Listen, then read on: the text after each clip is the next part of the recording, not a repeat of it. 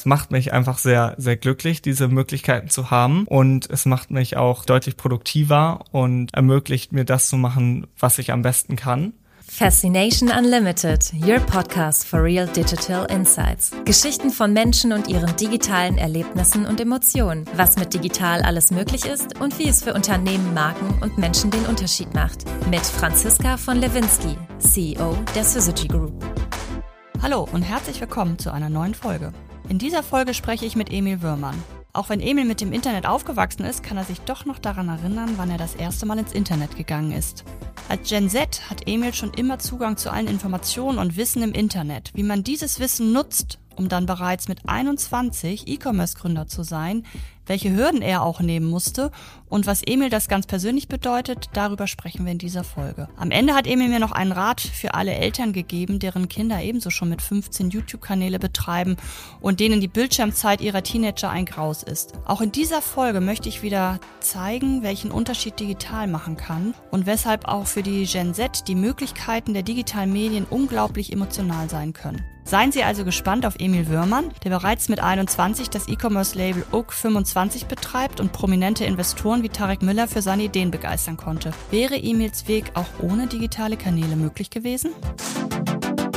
Emil, so schön, dass du bei uns bist heute. Hallo. Hallo, ja, danke, dass ich da sein darf. Emil, du hast in deinem LinkedIn-Profil stehen, dass du E-Commerce-Gründer bist, dass du Tech-Enthusiast bist, Buchautor und Generation Z. Über all das möchte ich heute mit dir sprechen. Ich kann mich noch gut daran erinnern, als ich das erste Mal ins Internet gegangen bin, äh, mit dem Modem damals. Ich war wahnsinnig aufgeregt. Gibt es für dich auch noch diesen Moment, dass ich bin das erste Mal im Internet jetzt oder ist das so wie für mich das Autofahren? Daran kann ich mich auch nicht mehr erinnern, als ich das erste Mal ins Auto gestiegen bin. Erzähl doch mal, wie, was, was bedeutet das für dich? Also ich kann mich schon noch sehr gut daran erinnern, als mein Vater glaube, das müsste so 2009 gewesen sein, äh, ein neues Laptop gekauft hat. Ähm, das war auf jeden Fall nicht der erste Moment, wo ich im Internet war. Sicherlich gab es davor noch einige andere, aber da saß ich so daneben und habe ihm zugeguckt, wie er es so eingerichtet hat. Ähm, und das hat mich sofort fasziniert. Äh, auch alleine diese Benutzeroberfläche vom Mac halt mega schön, fand ich die direkt äh, und sehr ansprechend. Und das waren dann auch so die ersten Berührungspunkte, wo ich mir dann häufiger selber das Laptop genommen habe mit iMovie paar Sachen ausprobiert habe und mir das meist dann zusammen gegoogelt habe. Und das war aber automatisch so so ein Automatismus dabei. Also ich habe gar nicht darüber nachgedacht, dass es jetzt das Internet ist, sondern es war für mich einfach wie sofort Fernsehen. da. Ja, genau, Okay. wie so eine Maschine, die einfach funktioniert. Und irgendwie hat man sich erst danach so die Fragen gestellt, wie es überhaupt funktionieren kann. Wie alt warst du da? 2009? Sag nochmal gerade. Du kannst es Hm, schneller Da muss rechnen. ich acht gewesen sein. Da warst du acht, Ja. alles klar. Weil meine Beobachtung, wie du dich entwickelt hast, äh, fing im Grunde damit an, dass du ein Buch herausgebracht hast und das Buch äh, nennt sich Secret Book for Digital Boys. Und in dem Vorwort zu diesem Buch steht, dass du ja lange Zeit Teil eines Chors warst, äh, Knabenchors warst und dann kam der Stimmbruch und zack war diese Chorzeit vorbei und du hattest ganz viel leere Zeit zu füllen. Und dann hast du ganz viel dieser Zeit am Computer gefüllt. Was hast du denn damals äh, mit 15 genau am Computer gemacht? Äh, erzähl uns mal aus dieser Zeit. Da war so mal so ein Moment, wo ich dachte, Wahnsinn, ich muss mal beobachten, was Emil Würmann eigentlich macht. Ähm, also wir haben davor auch neben dem Chor schon viel so digitale Projekte gemacht. Ähm, das erste war, glaube ich, äh, ein Video, was wir einfach mal auf YouTube hochgeladen haben. Hatte ein guter Freund von mir irgendwie so ein neues ferngesteuertes Auto und wir hatten irgendwie voll Lust, das mal so zu filmen, was man damit alles so Tolles machen kann. Das konnte man so ein bisschen umbauen. Und ähm, ja, das haben wir dann auf YouTube hochgeladen und davon natürlich geschnitten. Und dann haben wir gemerkt, was man da eigentlich noch alles machen kann. Und dann war für uns immer die Frage, wie kann man aber das so günstig wie möglich machen, weil als 15-Jähriger hat man ja absolut kein Geld, irgendwie 5 Euro Taschengeld im Monat oder was man da bekommen hat. Und so sind eigentlich auch die meisten Projekte gestartet. Wir wollten immer das haben, was wir irgendwie auf YouTube gesehen haben oder im Internet oder in einer Chip-Zeitschrift oder so, aber das so möglichst günstig. Und so sind wir immer kreativ auf neue Ideen gekommen, haben dann Computer selber gebaut, viel mit dem Raspberry Pi rumexperimentiert, um irgendwie so einen Server zu haben, damit wir alle gleichzeitig äh, unsere Videodateien speichern können und dann darauf zugreifen können. Und das äh, von egal wo. Und ähm, haben uns dann so eine kleine Mini-Cloud gebaut. Und so ist dann auch die Idee zum Buch entstanden, dass uns einfach viele Leute gefragt haben, hey, das ist ja mega cool, wie könnt ihr es machen? Wie habt ihr es gemacht? Und da haben wir da die Ideen so ein bisschen drin zusammengefasst. Ihr habt doch auch euren YouTube-Channel betrieben und habt auch Werbegelder eingenommen. Habe ich das richtig äh, wahrgenommen? Ja, genau. Also tatsächlich habe ich da letzte Woche mal mit reingeguckt. Und ähm, ein Video hat jetzt, also wir waren jetzt nicht mega erfolgreich, ein Video hatte 47.000 Aufrufe. Das war das beste und gefühlt das schlechteste Video zwar leider, aber ähm, genau, also mehr Spaß als äh, wirklich Verstand dabei gewesen. Aber wir haben uns das alles so ein bisschen zusammengebaut und irgendwie hat's ja geklappt. Worum ging es in diesem YouTube-Channel? Äh, vor allen Dingen um technische Produkte, die wir vorgestellt haben, uns immer die großen Technik-Channels angeguckt auf YouTube, um das so ein bisschen nachgemacht, irgendwie das neueste iPhone reviewed und die neuen Funktionen vorgestellt, aber dann auch äh, so paar Technik-Tipps und Tricks ja, so im Kamera- und Videobereich. Ach, wie lustig, ja. Und dann tatsächlich aus eurer Perspektive, weil es gibt ja diese typischen Unboxing-Videos mhm. und dann habt ihr quasi als 15-, 16-Jährige habt dann quasi eure Perspektive dazu gebracht, richtig? Ja, genau, genau. Und vor allen Dingen das dann auch immer noch mit so einer ja, sehr jungen Stimme damals noch. Ja. Und irgendwie war das, finde ich, jetzt nach, im Nachhinein ein ganz lustiger Mix, so ähm, auf der einen Seite dieses versucht professionelle nachzumachen von den großen Technik-YouTubern und auf der anderen Seite aber dann dieses amateurhafte und irgendwie ein ganz lustiger Mix im Nachhinein jetzt. Was mich total interessiert, du hast ja dann schon viel Zeit am Computer verbracht, äh, wie das so ankam. Ich bin Mutter von zwei Töchtern, da sind die Bildschirmzeiten schon streng reguliert. Jedenfalls versuche ich das. Das klappt mal besser und mal schlechter. Wie war das denn bei euch? War das okay oder musstest du dafür kämpfen? Wollten deine Eltern wissen, was du da machst? Äh, wie hat das funktioniert? Also als erstgeborener Sohn so in der Großfamilie war das auf jeden Fall auch mega das Thema die ganze Zeit. Also meine Eltern waren gar keine großen Fans davon, dass ich jetzt so viel am Computer bin und war dann häufig auch ein Diskussionsthema, um zu gucken, so, hey, ist das überhaupt richtig so? Äh, damals war es ja auch noch nicht wie jetzt, dass jedes Kind, was irgendwie gefühlt auf die Grundschule kommt oder, okay, nicht Grundschule, aber Gymnasium, schon direkt ein iPhone ja. hat. Äh, jedes Kind hat äh, Instagram oder so, um das jetzt so ein bisschen verallgemeinert zu sagen. Aber damals war das auf jeden Fall noch ein viel größeres Thema und deshalb musste ich mich auch immer sehr stark dafür einsetzen oder abends halt nochmal heimlich Aha. ans äh, Familien-iPad zu gehen. ähm, aber ja, das war. Was war denn dein, dein persönlicher Antrieb? Irgendwie muss ja die Faszination so groß gewesen sein, auch diese Hürden zu nehmen, die es ja offensichtlich gab. Kannst du erklären oder in Worte fassen, was dich da angetrieben hat? Hm also ich würde sagen, ich war nie besonders gut in der Schule oder habe mich damit gerne beschäftigt, ähm, sondern ich habe dann da so eine Lücke gefunden für mich, die, äh, wo man immer was Neues noch ausprobieren ah. kann. Es gab da quasi keine Limits und es gab immer klare Vorbilder, die ich gerne nachgeahmt habe und ähm, und die Vorbilder waren dann diese professionellen Videos oder was meinst du mit Vorbildern? Ja, von bis. Also am okay. Anfang auf jeden Fall die Videos, weil das war ja so unser erstes Projekt, was wir, woran wir gearbeitet haben. Und da haben wir die dann viel nachgeahmt, aber es hat sich dann immer eigentlich in jeder Phase gab es äh, Leute, die so meine Vorbilder waren und an denen ich mich dann schon orientiert habe und dieses praxisnah, dass man immer sofort ein Resultat gesehen hat ja. ähm, und auch ein visuelles oder teilweise auch haptisches Ergebnis. Und ich finde, das hat immer echt Spaß gemacht. Und man konnte immer Neues dazulernen. Ja, total cool. Dann kam ja dieses Buch, weil ihr ja das all das konntet und du hast dieses Buch herausgebracht und hast es ja nicht nur als Digitalversion, sondern auch als Printversion rausgebracht, bevor es dann auch später über den Carlsen Verlag vertrieben wurde. War das wichtig, auch nochmal eine Printversion rauszubringen? Vielleicht auch für die Akzeptanz bei den Erwachsenen, bei deinen Eltern? Ähm, das auf jeden Fall. Also auch weil es dann was Seriöses ist, wenn man so möchte, dass man so ein physisches ja. Buch in der Hand haben kann. Ähm, aber für uns war es auch immer wichtig, äh, dass man das am Computer gut verwenden kann. Also wenn man vorm Computer sitzt und das Problem ist bei einem digitalen Buch, wenn du es irgendwie auf dem E-Reader oder sowas hast, geht das zwar auch, aber vor allen Dingen, wenn du ähm, das auf dem gleichen Bildschirm hast, dann fehlt dir da teilweise irgendwie so die Barriere. Ähm, und so kann man dann das Buch auch abends mal irgendwie durchblättern, ein paar Ideen sammeln oder das halt auch vom Bildschirm haben, das sich durchlesen und das dann dort direkt anwenden. Das heißt, dieses haptische Erlebnis ist auch für dich, der jetzt ja total mit digitalen Medien aufgewachsen ist, auch ein anderes?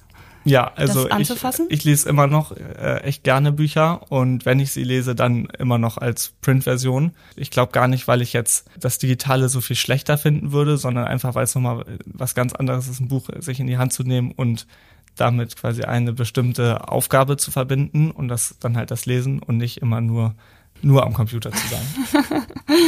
und über dieses Buch, äh, ihr wart ja sehr jung und habt ein Buch geschrieben von Jugendlichen für Jugendliche seid ihr ja auch ins Kika-Fernsehen gekommen und konntet über euer Buch sprechen, was ja nun mit digital erstmal, das ist klassisch, klassischer geht's ja gar nicht. Wie war das? Erzähl mal. Ja, ist irgendwie mega cool damals gewesen, was da für spannende Sachen sich noch draus entwickelt haben. Wir haben das Buch ja eigentlich nur mit der Intention geschrieben, dass wir anderen Leuten auch das nahebringen wollen, was sie noch für coole Projekte machen können. Dann haben wir natürlich auch das Vorhaben gehabt, jetzt muss das ja auch, müssen das ja mal ein paar Leute lesen weil wir haben festgestellt, jeden Tag werden, glaube ich, 20.000 Bücher veröffentlicht. Also so eine unglaublich hohe Zahl. Da gebe ich jetzt nicht fest genau auf die Zahl. Aber wir dachten, jetzt müssen das ja mal ein paar Leute lesen. Und über den Self-Publisher, über den wir es veröffentlicht haben, da wird kein Marketing dafür gemacht. Also okay. das muss man alles selber machen, haben ja. das dann irgendwie über ein paar Pressekontakte, die einfach mal angeschrieben, denen ein Exemplar zugesendet, waren dann im Hamburger Abendblatt. Und so ist dann auch am Ende das mit dem Kika entstanden. Und das war natürlich für uns schon so der mega coole Augenblick. Und vor allen Dingen haben das dann Freunde äh, auch im Fernsehen gesehen, die davor das Projekt immer so ein bisschen komisch fanden. Und dann fanden sie es auch irgendwie wieder richtig gut. Das finde ich ganz interessant. Das heißt, die Akzeptanz von dem, was ihr auch im Digitalen ja gemacht habt, stieg ja im Grunde mit dem Buch und dem Kika, dem Fernsehauftritt, oder? Total. Also am Anfang dieser YouTube-Kanal war jetzt auch nicht sowas, mit dem ich in meinem Freundeskreis hausieren gegangen bin und gesagt habe, hey, guckt euch das doch mal alles an, weil das auch nicht so verbreitet war. Es gab so ein paar Freunde, die so diese Gaming-Videos gemacht haben. Aber man hat immer so den Eindruck gehabt, dass erst wenn man damit erfolgreich ist, dass man dann damit darüber sprechen kann. Und irgendwie hatte ich damals auch die Auffassung, dass man das so machen müsste, was natürlich jetzt im Nachhinein total falsch ist, aber irgendwie war mir das nicht unangenehm, aber ich wollte es jetzt auch nicht jedem erzählen. Ja. Äh, und fand es dann umso cooler, dass halt die Akzeptanz direkt online gekommen ist und die fremden Leute, die dann das gut fanden. Interessant, ne? Bei den Fremden online und bei denen, die dich kennen, Familie, Bekannte und so weiter, lieber dann doch noch mal mit den klassischen Medien. Das ist eigentlich interessante Verteilung. Genau, genau. okay, und Lass uns jetzt über Oak 25, dein Startup, sprechen. Das ist ja schon faszinierend, was ihr da auf die, auf die Beine stellt. Wie kam es denn dann zu der Gründung? Und was hatte quasi das, was wir jetzt besprochen haben, YouTube-Kanal, Kika, das Buch, hatte das auch irgendwas damit zu tun, dass ihr euch dann, also ihr seid ja immer dein Freund Jakob und du, also genau. für alle Hörerinnen und Hörer, ihr macht ja immer alles zusammen. Wie kam es zu dieser Gründung von Oak 25? Also nach dem Buchprojekt, als der Carlsen Verlag die Buchrechte uns abgekauft hatte, gab es da zwar noch ein paar Sachen, die wir damit gemacht haben. Wir waren mit denen auf der Buchmesse, haben da so kleine Vorträge, auch an Schulen viele Vorträge gehalten. Aber das hat dann wieder so ein bisschen Fahrt verloren und für uns gab es dann nicht mehr so die große Aufgabe und wir hatten auf jeden Fall Lust, direkt weiterzumachen und das nächste Projekt in Angriff zu nehmen. Und dann sind wir damals auf Amazon FBA gekommen, haben dann da so ein paar Handyhüllen mal drüber verkauft, das hat gar nicht funktioniert. ähm, und dann meinten meine Eltern auch sofort, ja, lass das, irgendwie dieser Onlinehandel, das ist alles nur extrem kompliziert. Aber es hat mich sofort fasziniert, wie das genau funktioniert und auch da gab es halt wieder diese Komponente. Bei einer Website hat man dieses Visuelle, was mir immer Spaß gemacht hat. Mir machen haptische Produkte sehr viel Spaß, wenn die gut verarbeitet sind. Und so wollte ich eigentlich schon immer mal ein Produkt rausbringen, auf das ich stolz bin. Und wir haben dann in der Zwischenzeit so ein paar Streetwear-Sachen, so Pullis gekauft, die bestecken lassen äh, und die dann in einem eigenen Online-Shop verkauft. Das hat auch über den Freundeskreis hinaus eigentlich kaum funktioniert. Aber das waren so die ersten Punkte mit Influencer-Marketing. Das mhm. haben wir mhm. damals gemacht. Hätten wir mal weitermachen müssen, weil dann hätte es vielleicht sogar noch ganz gut funktioniert. ja. Da war es recht neu. Dann äh, erster Online-Shop über Shopify gebaut und so weiter. Und das haben wir uns damals selber beigebracht. Wollten dann unter der Marke Rucksäcke rausbringen und konnten die Marke dann aber nicht anmelden, weil es eine Marke die gab in Berlin, die so ähnlich hieß. Und da meinte der Markenanwalt zu uns, ähm, ja, lass das auf jeden Fall, damit wirst du nur Probleme bekommen. Und da waren wir extrem enttäuscht und dachten so, ja, jetzt war es dann natürlich irgendwie mit unserer E-Commerce-Erfahrung. Äh, das Abi kam näher und meine Eltern jeden Tag, hey, lern doch bitte noch mal ein bisschen mehr, ähm, damit du irgendwie auch ein gutes Studium machen kannst und den super Studienplatz aussuchen kannst. Und hatte dann aber trotzdem immer weiter Lust weiterzumachen und dann haben Jakob und ich uns überlegt, komm, irgendwie Pullis und so mit den ganzen Größenläufen, das war eh so nervig. Lass uns doch einfach nur Rucksäcke machen. Und dann natürlich die Frage, wie finanziert man das Ganze? Ja, genau. Mhm. Und so sind wir dann auf Kickstarter gekommen, wo man ein Projekt einstellen kann, wo sich dann Leute äh, das für die sich für das Produkt äh, interessieren, den Betrag, weil sie schon mal bestätigen, dass sie den ausgeben würden für das Produkt, also so eine Art Vorbestellung. Und wenn dann die eingegebene Summe, in unserem Fall 20.000 Euro, durch die Community zusammenkommt, dann sind wir in der Pflicht, das Projekt zu realisieren und die Produkte auszuliefern. Und das war dann Ende 2019 der Fall und hat dann zum Glück geklappt. Es war auch nicht so einfach, auch mal wieder deutlich schwieriger, als wir uns vorgestellt haben. Also auch echt an, ich glaube, in den letzten zwei Tagen der Kampagne ist dann das zusammengekommen, das Geld. Und äh, so ist dann Oak 25 entstanden. Okay. Und erzähl uns mal, wo du stehst mit Oak 25. Was für Produkte sind das und wie vertreibt ihr die? Genau. Also, Also 2019, das war ja vor der Corona-Zeit, nur nochmal, dass Ja. wir es zeitlich einordnen für unsere Hörerinnen und Hörer. Und ihr seid ja quasi dann mit dem Startup direkt in die Corona-Zeit geschlittert. Also nur nochmal zur Einordnung. so sieht's aus. Damals Mhm. hatten wir zwei Produkte. Das war der erste Rucksack. Jeder Rucksack äh, oder jede Tasche, wir haben auch verschiedene Produkte, dazu gleich vielleicht noch ein bisschen was, die zeichnet vor allen Dingen ein Feature aus, das ist diese hochreflektierende Oberfläche. Wir fahren viel Fahrrad und besonders in Hamburg ist ja die Hälfte des Jahres gefühlt dunkel und es regnet und man wird nicht so gut gesehen. Und da war für uns schon klar, wir wollen da anknüpfen und unsere Leidenschaft fürs Fahrradfahren und für Rucksäcke so ein bisschen in einem Produkt vereinen.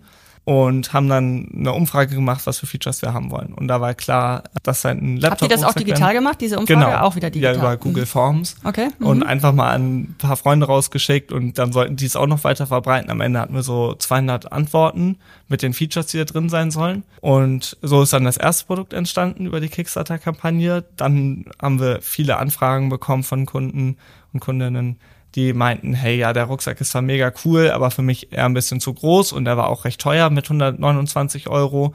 Äh, mach doch nochmal eine günstigere, abgespecktere Version. Und zeitgleich sind dann auch Tarek Müller, Nils Seebach und Alexander Graf, die ja so aus dem E-Commerce-Kosmos in Deutschland einigermaßen bekannt sind, auf uns äh, zugekommen und wir haben dann mit denen äh, gemeinsam die neuen Produkte rausgebracht und die sind bei uns mit eingestiegen und haben in uns investiert was dann auch für meine Eltern wieder so der Bestätigungsschritt war.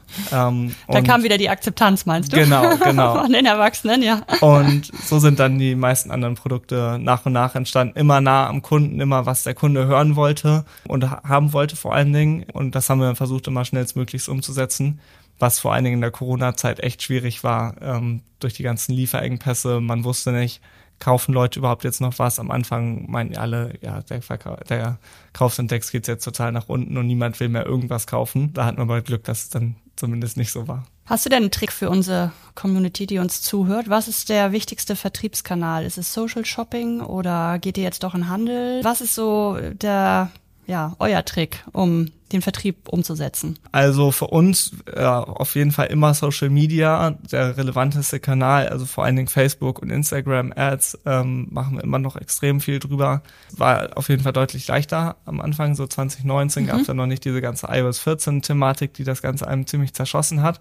Und jetzt gerade ist tatsächlich aber bei uns auch der stationäre Handel echt relevant geworden, weil die gar nicht so diesen Kontakt zu digitalen Marken davor hatten und wir, glaube ich, eine echt interessante Brücke schlagen zwischen dem Das heißt, der Handel wollte keine digitalen Marken aufnehmen? Genau, die haben sich da gar nicht so richtig rangetraut.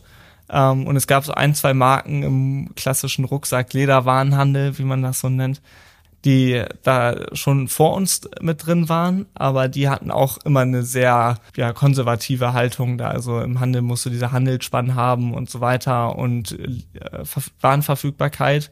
Aber zum Beispiel so Produktdrops wurden dann immer nur online gemacht und nie mit in den Handel mit übertragen. Und da fahren wir jetzt eine Hybridmöglichkeit, wo wir eigentlich unsere Erfahrung aus dem äh, Online-Handel versuchen, in den Offline-Handel mit reinzubringen und die Händler damit auch so zu äh, mobilisieren und den Möglichkeiten zu geben, auch an unserem Erfolg teilzuhaben. Wie fühlt sich das für dich an, dass du jetzt plötzlich im Handel bist? Eigentlich sonst so rein digital unterwegs? Ist das komisch? Also für mich fühlt sich das manchmal immer noch total falsch an, aber nicht falsch im Sinne von, dass es irgendwie nicht zu uns passen würde, sondern nur dadurch, dass ich einfach das meiste online kaufe. Und dass einfach eine total spannende Brücke jetzt entstanden ist dadurch, dass der Handel echt so viel mehr kann, als ich davor gedacht hatte und wir auch noch echt viel davon von denen lernen können und müssen. Und äh, auch man Händler, wo, die man jetzt an der Straße sieht und wo man immer gedacht hat, ja, der macht doch in zwei Wochen gefühlt pleite, die können teilweise mehr, als man ihnen das zutraut. Und ich würde auch sagen, in der Corona-Krise wurde ihnen teilweise ein bisschen Unrecht getan, dass sie immer so unkreativ sind und ja auch so stehen geblieben sind. Und wenn die jetzt pleite machen, liegt das daran, dass sie einfach immer keinen Innovationsgrad hatten, sondern da passiert auch echt viel. Ähm, und natürlich haben sie auch ihre Schwächen, aber man muss ihm manchmal ein bisschen mehr zutrauen, als man das früher getan hat. Also ihr habt euch für den Handel entschieden? Nicht fürs Metaverse oder verkauft ihr auch im Metaverse? Noch nicht. Also ich verfolge das auf jeden Fall privat auch äh, so ein bisschen. Aber äh, ich bin erstmal so ein bisschen passiver Zuschauer. Äh, auch wenn ich gerne aktiv da mal ein bisschen was machen würde. Aber da passiert einfach gerade noch so unglaublich viel. Und äh, ich glaube, als große Marke kann man da auf jeden Fall sich ein bisschen ausprobieren, aber das kommt auf jeden Fall auch direkt mit Budgets einher, die wir natürlich nicht haben. Und wir müssen auch uns fokussieren. Und ich glaube, die nächsten zwei Jahre, vielleicht liege ich da jetzt auch total falsch, aber in den nächsten zwei Jahren muss ich das erstmal so ein bisschen fassen und sich ein bisschen einsortieren und ja, vielleicht kommt dann nochmal ein spannender Eintrittszeitpunkt, wo wir dazu kommen. Ein letzter Punkt zu Oak 25. Ihr hattet ja Anfang des Jahres wirklich eine schwierige Zeit, ja. äh, weil die Lieferketten unterbrochen waren. Du erwähntest das bereits. Ihr konntet nicht ähm, ausliefern. Ähm, eure Cash-Bestände wurden geringer, so wie ich es über Social Media unter äh, beobachtet habe. Ähm, und ihr habt ja dann am Ende eine Art Rettungsaktion auch wieder über die digitalen Kanäle losgetreten. Hätte das äh, und habt quasi ganz stark den Abverkauf gepusht, um wieder Geld in die Kasse zu spielen. Hätte das auch ohne digital funktioniert oder war das wieder genau der Schlüssel zum Erfolg? dass ihr das, äh, dass ihr so digital so eine Reichweite aufgebaut hattet? Also ich würde sagen, auf gar keinen Fall. Wir haben, also ohne digital meinst du, hätte es nicht genau, geklappt? Okay. das hätte mhm. auf gar keinen Fall geklappt, weil was wären die Offline-Kanäle gewesen? Auf jeden Fall Presse sicherlich viel, eine Zeitungswerbung oder irgendwie eine Billboard-Werbung. Aber vor allen Dingen diese Emotionen, die wir transportiert haben, haben einfach ja sehr gut funktioniert und auch dann unsere Probleme konnten überhaupt so klar nur über ein Video erzählen. Ja. Und das Ganze offline so umzusetzen, hätte wäre entweder extrem teuer gewesen oder hätte gar nicht diese Reichweite bekommen. Und das mit so einem geringen Marketingbudget und nur mit der Community und einfach da ganz offen und ehrlich über seine Probleme zu reden, das hätte früher niemals funktioniert. War das schwierig für dich, in, äh, per Video das so zu transportieren oder warst du da eh schon dran gewöhnt, weil ihr ja auch vorher schon ganz viel über Video gearbeitet habt in der Vermarktung? Also das Video an sich war nicht das Problem, aber es war auf jeden Fall sehr schwer, sich das quasi so selber einzugestehen und so öffentlich auch äh, darüber zu erzählen. Und wir haben auch viel mit Leuten, auch sehr erfolgreichen Leuten davor gesprochen, versucht mit unseren Investoren, mit Banken und so natürlich versucht jeden Weg zu wählen, der jetzt nicht so öffentlichkeitswirksam sagt, hey, wir haben gerade ein großes Problem, weil man kennt es ja gerade so aus dieser ganzen Online-Branche, dass da von der einen Million Runde nach der anderen nur berichtet wird, hier die mega Erfolgszahlen und dann mal als Startup zu sagen, hey, bei uns sieht's gerade richtig schlecht aus, so ähm, war auf jeden Fall ein schwieriger Schritt für uns im Nachhinein. Natürlich mega glücklich, dass es ausgegangen ist, aber das wusste man davor auch nicht und ja, klar, hätte es nicht funktioniert ja nicht, ob, und funktioniert. die Community genau. vielleicht richtig sauer geworden wäre und uns nicht verstanden hätte, dann hätten wir natürlich ein großes Problem und die Marke wäre zum Beispiel kaputt gewesen. Das Risiko war auch schon sehr hoch. Ähm, aber jetzt im Nachhinein natürlich mega glücklich. Ja, total. Ich habe mich wahnsinnig gefreut, dass es geklappt hat und dass ihr den Dreh hinbekommen habt. Was ich jetzt gerne machen würde, ich würde gerne einmal mit dir zurückblicken. Wir haben ja mhm. über dein sehr jungen Lebensweg gesprochen. Du bist erst 21, du hast ein E-Commerce-Label, du bist investiert von prominenten Investoren wie Tarek Müller, du hast schon ein Buch geschrieben, äh, vorher einen YouTube-Channel betrieben. Ist dir eigentlich klar, dass im Grunde digital immer der Schlüssel zu deinem Erfolg war? Und hast du das schon mal reflektiert? Wo wärst du ohne digital oder kann man sich das gar nicht vorstellen? Also so richtig reflektiert habe ich das eigentlich noch nicht. Ich habe mich neulich tatsächlich mal mit Jakob ganz zufälligerweise darüber unterhalten, was eigentlich wohl gewesen wäre, wenn wir nicht diesen digitalen Weg eingeschlagen hätten, weil in meinem Freundeskreis zum Beispiel das auch gar nicht so verbreitet ist, äh, dass man so stark sein, seine Lebensexistenz quasi so darum aufbaut. ja.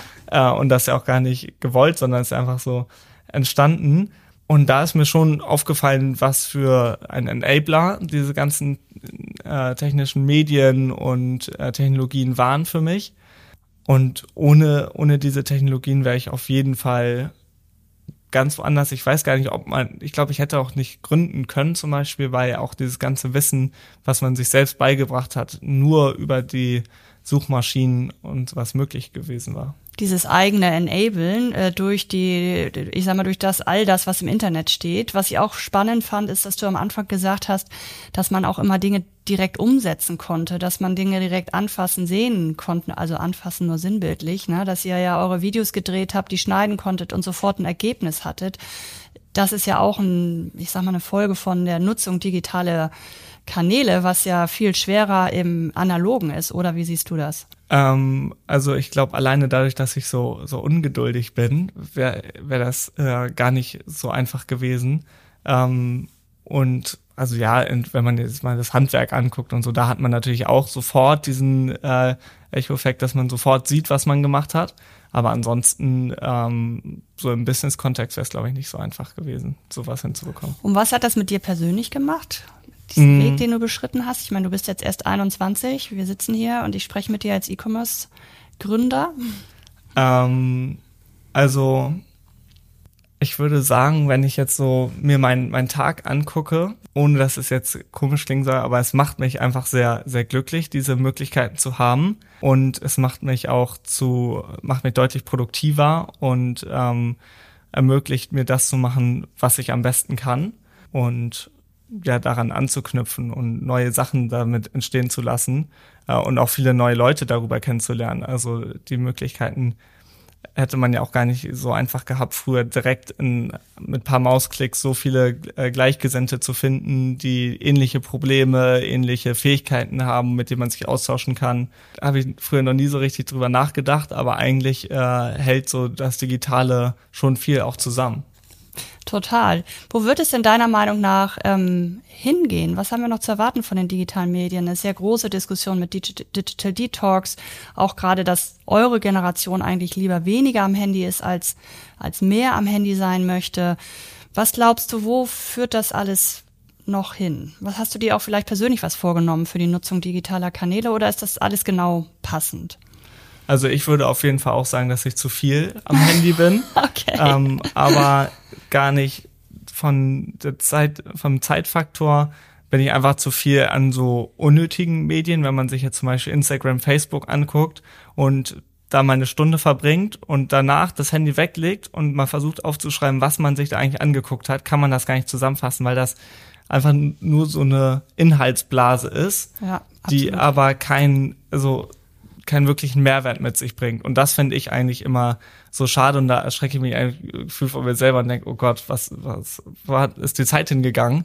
Ähm, und man kann halt, also das Internet hat so viele Möglichkeiten immer noch, die noch nicht genutzt werden. Ich hoffe, dass da einfach noch mehr passiert, dass äh, eher kreative und produktive Sachen dann noch daraus entstehen, als nur dieses passive Konsumieren. Aber das ist auch einfach sehr bequem, ist so ein bisschen wie, schätze ich mal, wie früher so das Fernsehen gucken eingeschätzt wurde von Eltern, so wird jetzt Social Media eingeschätzt, dass man da nicht so viel Zeit dran verbringen soll. Und ich glaube, es geht vor allen Dingen stark in die Richtung, dass es sich noch viel mehr mit dem äh, täglichen Leben verbindet, anstatt sich zu trennen. Also dass man jetzt ja ist man entweder am Handy oder so mit Freunden, aber dass sich da noch mehr verbindet, wie zum Beispiel das Live-Shopping ist ja gerade groß im Kommen. Ich glaube, da passiert noch viel. Und dann vielleicht tatsächlich, auch wenn jetzt äh, dieser große AR-Schub kommt, der sich jetzt so ein bisschen anbahnt, ich glaube, da kann das dann wirklich sich in die Realität umsetzen, dass wirklich digitale Medien mit dem echten Leben sich ein für alle Mal verbinden. Hast du noch einen Rat für alle Eltern, die uns zuhören, wenn deren Kinder in so jungen Jahren wie du so viel Zeit am Computer verbringen? Was würdest du diesen Eltern raten, wenn man jetzt mal so zurückschaut, was aus dir geworden ist bis hierher? Also ich bin auf jeden Fall mega dankbar dafür, dass zum Beispiel meine Mutter ähm, immer versucht hat zu differenzieren zwischen äh, am Computer sein und einfach nur passiv konsumieren, YouTube-Videos gucken und da wirklich was zu erstellen und jetzt nicht Hausaufgaben machen am Computer, sondern äh, zum Beispiel mit dem Buch, dass man ein YouTube-Video erstellt und so weiter, weil daraus entstehen ja auch, wie man sehen kann, echt coole Sachen. Total. Und noch viel mehr, als äh, man sich vielleicht in dem Moment denken kann. Und ich glaube, das ist eigentlich so das Wichtigste, dass nicht irgendwie das nur ein Schwarz-Weiß-Denken ist, Handy gut oder Handy schlecht, sondern dass da halt auch echt coole Sachen gemacht werden können und das dann eher zu pushen und das dann proaktiv vorzuschlagen, so hey, schneid doch mal ein YouTube-Video und lad das einfach mal hoch und ist egal, ob das dann mega das coole Video ist oder nicht oder ob das richtig den guten Inhalt hat, aber damit lernt man einfach so viel und dieses Hands-on macht auch einfach richtig viel Spaß. Oder auch einfach mal selber ausprobieren. Total. Ich weiß genau, was du meinst. Ich mache das auch total gerne. Habe ja auch schon meinen eigenen kleinen Spiele programmiert mit meiner Tochter, verstehe ich total. Jetzt kommt meine Abschlussfrage. Ja. Und zwar, hast du eine Lieblings-App? Mm, also kommt jetzt echt stark auf den Bereich drauf an. Wenn ich jetzt so im Business-Kontext sagen würde, dann auf jeden Fall ähm, meine Mail-App Spark, weil ich tatsächlich echt gerne Mail schreibe. Ähm, und ansonsten doch vielleicht tatsächlich so nach wie vor WhatsApp. Okay. Weil, weil mhm. da ähm, einfach auch gerade, glaube ich, ein kleiner Umbruch so passieren könnte vielleicht jetzt gar nicht so WhatsApp im Allgemeinen. Also Was meinst du mit Umbruch? Also das finde ich jetzt. Äh sondern weil äh, zum Beispiel, wenn man nach Brasilien guckt, die meisten Businesses ja auch nur noch auf WhatsApp laufen. Jetzt kommen auch immer mehr Newsletter auf WhatsApp und so. Und das verfolge ich einfach echt gerne. Abonniere da auch möglichst viele äh, Channels, um das zu verstehen und da vielleicht noch den Channel als Marketingkanal mehr zu verwenden. Ja, cool, vielen Dank, Emil, für dieses offene Gespräch. Hat mir total Spaß gemacht. Ich wünsche euch wahnsinnig viel Erfolg mit Oak25 und eins kannst du dir sicher sein, ich werde das weiter beobachten. Vielen Dank für das Gespräch, Emil. Ja, danke dir und danke, dass ich da sein durfte. total gut, Dankeschön. Lust auf mehr Infos zum Podcast oder mehr zum heutigen Interviewgast? Dann ab auf syzygy-group.com.